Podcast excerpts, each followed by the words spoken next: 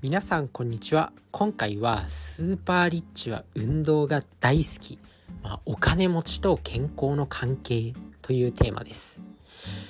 今回はねまあお金持ちって、まあ、どういったイメージがありますかね。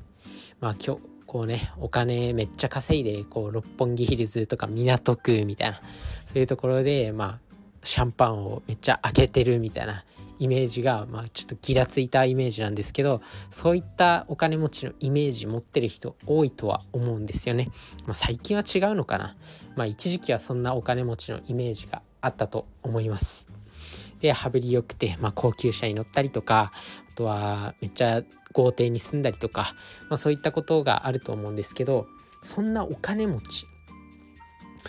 でまあお金持ちになる方法ってなんかそういった本とかそういったなんかテクニックとかそういったものっていうのは SNS でわんさかわんさか言われてるんですけどそんなお金持ちの習慣を一つでも真似することができれば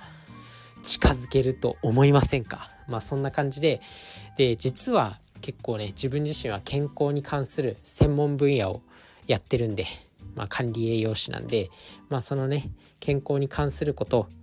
と関係しているっていうことが実は分かりまして実は分かりましてっていうか、まあ、要はお金持ちは健康をしっかりと考えているんですね。でまあ最近ね自分が読んでる本があって1億円貯める方法をお金持ち1371人に聞きましたっていう、まあ、まさにねまあその通りの本ではあるんですけどトマス・ジェイ・スタンリーさんっていう方が書かれた本で、まあ、その中でねあったんですよ。スーパーリッチは運動が好きっていう、まあ、チャプターがありまして、まあ、そこであなるほどなと思ったんでまあこれねお金持ち1371人に聞いてまあちゃんと聞いて分かったことなんでまあそれが事実っていうわけですよね。なのでちょっとそのチャプターを読んでいきたいと思います。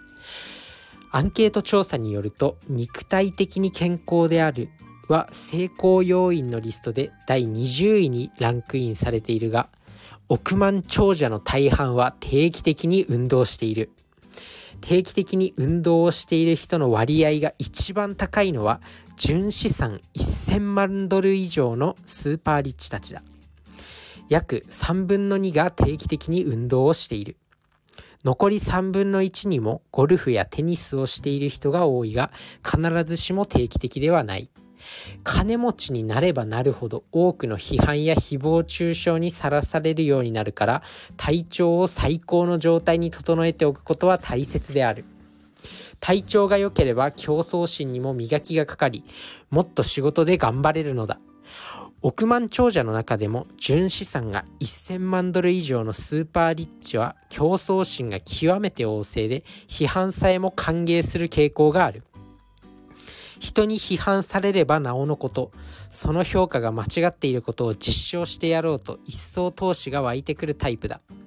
また体調を整えておくことはほとんどの億万長者に見られる並外れたバイタリティの源にもなっている。億万長者には無気力だったり見てわかるほど肥満した人はまず見当たらない。適正な体重を維持することはこのほかいくつかの成功要因の領域とも密接な関係性がある。金銭的なリスクを冒すタイプの人はリスクを避けるタイプに比べると痩せている率が高い。また肉体的な健康は別の側面からも大切である。いくら資産を築いてもいい思いをしないうちに死んでしまったら何にもならない。っていうところで、まあ、こういったことが書いてあるんですけども。まあお金持ちが健康を大事にする理由ですね。まあ自分自身もこれが結構本質なのかなと思っていて、まあ、結局こうお金をめっちゃかめっちゃくちゃ稼いだとしてもまあそのね使うところ、まあ、大体もうお金持ちって物とか、まあ、そういったことは大体持ってるからいいものは持ってるしだからお金持ちってこう刺激のある経験であったりとかそういうものにお金を使っていくと思うんですよね。まあ、そういう時に、まあ、旅行とかまそういったどっかに行くとかがあると思うんですけどで旅行に行って例えば糖尿病だったら、まあ、旅行に行ったとしてまあ、ご飯の量考えなきゃいけないなとかあとは痛風だからなんかこの食べ物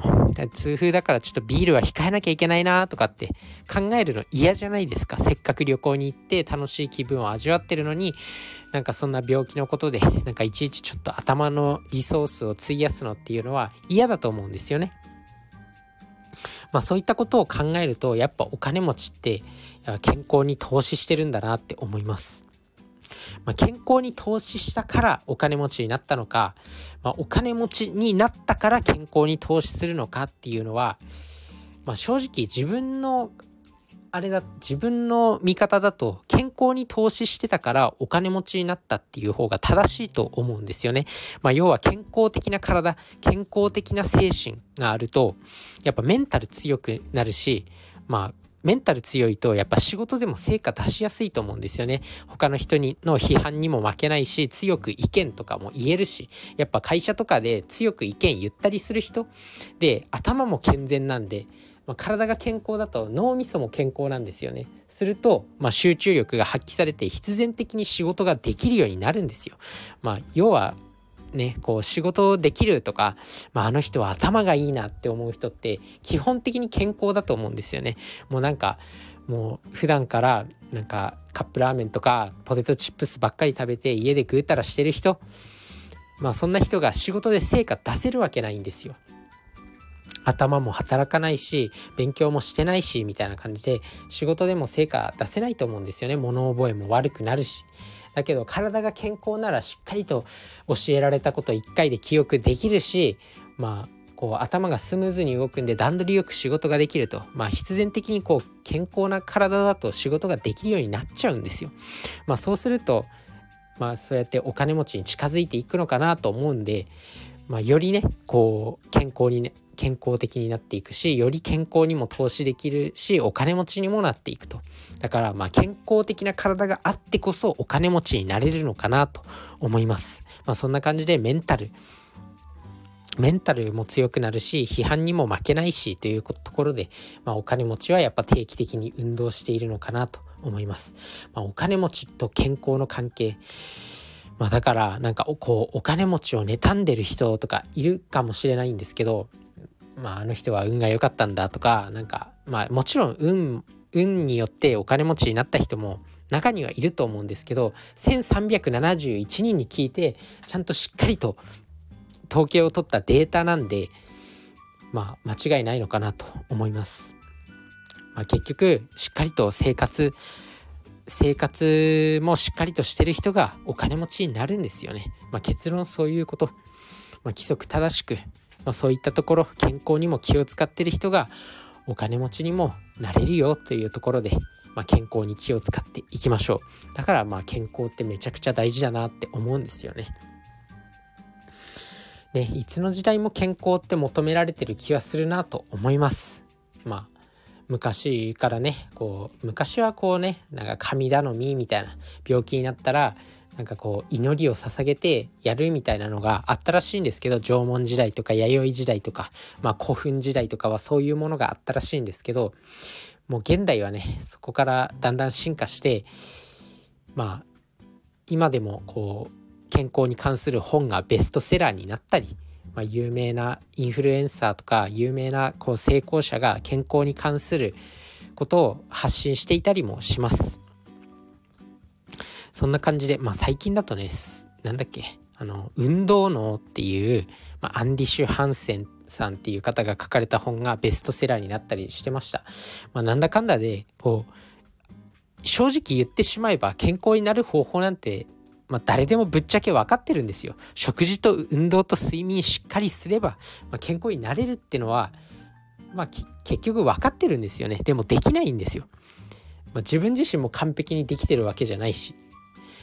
なんだけどやっぱ健康の情報まあそうやってね時代を超えて、まあ、健康の情報ってずっとあるし、まあ、求められてるんですよね。試して合点とか家庭の医学みたいな番組もやってたりしたしあとは今の時代になってもそしてみんな分かってるんだよ。健康には、まあ、食事運動睡眠が大事って分かってるんだよ。だけどこの時代になっても運動脳っていう本がバズっちゃうんだよ。まあ、そのぐらいやっぱ健康ってなんかいつの時代も人に求められてるし大事なものなんだなっていうのはわかると思うんで、まあ、健康すごく大事です。是非自分自身のこのねポッドキャストを聞いてくれればまあね聞くだけで健康になれるラジオということで、まあ、引き続き続けていきたいと思うんでまあとにかくねお金持ちは運動してるし運動してるからお金持ちになったんだよっていうところで、まあ、皆さんも運動してない方がいらっしゃいましたら、是非運動をね、生活のね、中に取り入れていくと、